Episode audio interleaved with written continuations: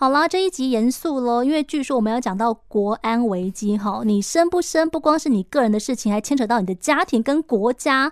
这话讲的这么严重，到底凭什么？赶快来把今天的这一个犯人啊，不是了啊，把今天这一个主讲者给揪出来，让他好好的说清楚。他是明传大学犯罪防治系的王博奇副教授。Hello，副教授好。主持人 Elsa，还有各位听众朋友，大家好，我是明传大学犯罪防治系王博奇。哈哈，我不好，为什么？你会把生育跟国安的危机放在一起？我生小孩，哎，对耶，嗯、以前从长辈催到现在，连国家都在催我生小孩，啊、怎么回事啊？你看生育的政策，哦，好像很诱人哦。生了第二胎、第三胎，哦，补助多少多少，哈。那我想详细的金额，我想这个就是持续鼓励中哈。那当然，因为我们其实看到一个现象，大概前两年我们都看到一个新闻的事件，大概都知道台湾的生育率是全世界最低，至少也是另类的冠军啊。所以很多时候你会发现，哎，这个怎么？搞到生小孩变得是一个整个国家社会的事情。对啊，那有人会讲到，哎，少子化是国安危机，到底为什么？我个人的观点呢，也许有很多的考量，就是说，当然你会发现，一个我们讲的一个这个社会一个国力的展现，很多时候跟新生人口是很重要的嘛。啊你会发现，如果说我们的人口结构是一个倒金字塔型的时候，其实那是一个非常非常辛苦的事情。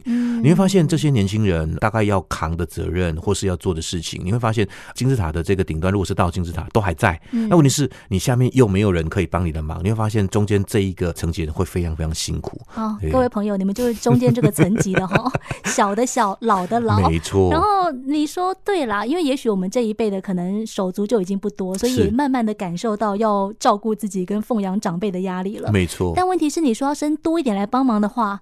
哎，那更辛苦哎，因为生出来之后，那是一条很长远、一辈子的路。呃，对，尤其我们常常讲说，这是一辈子的甜蜜的负荷，而且这种投资有时候不一定可以回本哎。你说的真好，所以现在那么多人养毛小孩，为什么？啊，是啊，因为这个投资回本，我可能比较感受得到。没错，没错，没错。而且重点是我们也不期待能够回本啦。很多时候我们常讲说，教育是一个最好的投资嘛。哦、我们希望他能够好好的长大，健康快乐长大。那事实上是不是要回本呢？我觉得那又是另外一回事，因为。很难算呐、啊，哎，对，真的是算不清的。嗯、我也不知道该怎么跟我的爸妈算哈。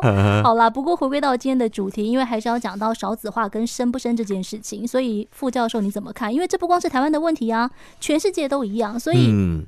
嗯为什么国家要把这个责任压在我们身上呢？因为反正其他国家也都一样啊。嗯，我们用一个比较简单的例子来说明，就是说，像很多时候我们看到一些所谓的这个欧美的国家，他们用一些生育的方式是把那个时间点拉长，也就是说，可能大概到四十五岁或大概到四十九岁去做一个这个算。嗯、那事实上，我们也看到，就是说，艺人可能年纪大了再生小孩这件事情，哦、这我觉得这都是非常非常值得鼓励的了。嗯嗯、那当然就是说，可能你会发现，我们过去都会说，哎，呃，女生大概就是以三十五岁，如果说再不生的话，可能就呃，好像就是高龄产妇了嘛。我们常常会有这样。那甚至如果说你今天不婚不生，就我们常常会有一些的名词，她可能是一个大龄女子，或什么败犬哈之类的。可是我想要说的是，可能在欧美国家，他们可能也许年纪稍微大一点，还是一样有生，所以整体生育率来讲都会回来。可是台湾或者说在华人世界是这个样子，你会发现我们为什么不婚不生，是因为可能我们传统的文化告诉我们，如果她是一个非婚生子女，很多时候可能会有一些比较不一样的眼光啦。对，所以你会发现。这种非婚生的子女，在华人世界感觉上，他其实不是拉得很高，但是在国外，可能你会发现，过了三十五岁再生的也是有，所以整体来看，哎，事实上他还是有再回来的。对耶，嗯，所以这个就变成是台湾跟其他国家比较不一样的，没有错。哎，那有趣喽，所以。嗯很显然，生不生的前提是我们有没有结婚。嗯，一个原因是这个样子。哦、对啊，虽然现在的顺序，当然很多家长也鼓励了。哎呀，没关系啦，有时候是先 先有，或者再后婚，对不对？我想现在的家长也都很开明了。嗯嗯、那我想，其实，在这样的一个少子化的年代，很多时候我们假设先生呢，我相信，不管是他自己或是爸妈，都很愿意来养这个孙子啦。嗯、我觉得像副教授说的没错，现在大家观念越来越开放，嗯、所以其实你先生或是先结，好像顺序不是那么重要。没错。可是对很多就是。大龄女子或者是大龄男子，嗯，重点是有没有对象？嗯，没错，没错，没错，没错，没错。如果没有那个对象的话，我怎么生怎么结？没错，哦，对啊，我相信也都会希望找一个对象，只也许真的不见得能够找得到合适的啦。我我想就是也分享一下，其实我也曾经在我课堂当中问过我自己的学生，嗯，说，哎，那你们以后怎么样？吴老师，嗯，那个结婚好像不是排在很优先的顺序呢，对，对，所以他觉得，哎，不婚不生，就是，哎，那。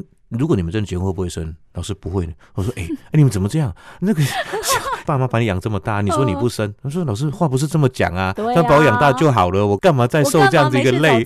对，哦，我说哦这样子，因为很多时候有时候我会大概在课堂上跟学员再聊一些这样的议题，如果讲到相关的议题，就稍微问了一下，甚至就是 Q 几个学员来聊一下这样的一个议题，所以我们也看到这样的一个现象面了。对啊，就是现在大家都觉得啊，自己过得好就好了，没错，一个人更精彩，一个人更轻松，是是是是。哇，那完蛋了，生不生跟国安危机有关系。其实如果你一直赖在家里，好像也会造成一些社会上面的问题哈。会啊，分享一个数据啦，在上一个世代，大概就只有百分之十的人就是会赖在家里面，也就是说，可能他们在美国的习惯就是十八岁以后就是可能会把他赶出去嘛，对不对？是就这样。就是说，我们期待各自有更精彩的 未来。开玩笑啦，就这我讲的是美国啦，有一部电影叫《赖家王老五》嘛，就是事实上很多时候就是你会发现，哎，他就是赖在家里就不走。可能上一个世代大概是百分之十是这样的现象，但到了这个世代，你会发现那个数字是攀升的，大概翻了一倍哦，翻了翻翻了一倍二十，就是说十八岁以上可能都还是待在家里，而且随着这一个年纪的增加，那我们常讲说，我们用几个名词就是啃老族嘛，嗯，那我们其实也看到了一些的新闻事件，就是说一赖在家里就赖着以年为基数，我想都以甚至以五年、十年为一个基数嘛，我们就看到其实有相关的这个过去的新闻报道有提到一个现象，就是说，哎，他就是真的就是啃老族，那他就是设定一个目标，比如说他可能要设定难度很高的这种国家考试，那事实上可能也不太容易考取了哦。那当然，也许他也很认真，我们不晓得。那一考就考了十年，你看，那就是当了十年的啃老族了。甚至他已经是所谓的研究所毕业了。嗯，你想想看，研究所毕业通常如果以台湾的这样的一个教育制度，大概差不多二十四五岁左右嘛，在十年的时间就三十五六岁了。哇，啃了十年，哎呀。我觉得也许现在这个大概也是变成是部分的这个状况是这个样子，可是这也是我们必须要去正视的一个社会问题了。没有错，其实我觉得现在因为真的是经济压力，所以很多人会选择还是跟原生家庭住在一起。那这个没有问题，但是有问题的是，可能你住在家里就有了家里的资源，但是你并没有往外去寻求自己其他的可能。是啊，对，这才是我们说赖在家里可能会形成很多的状况。那日本的状况其实跟台湾很雷。同，没错，但也会发现台湾现在走在日本的后面。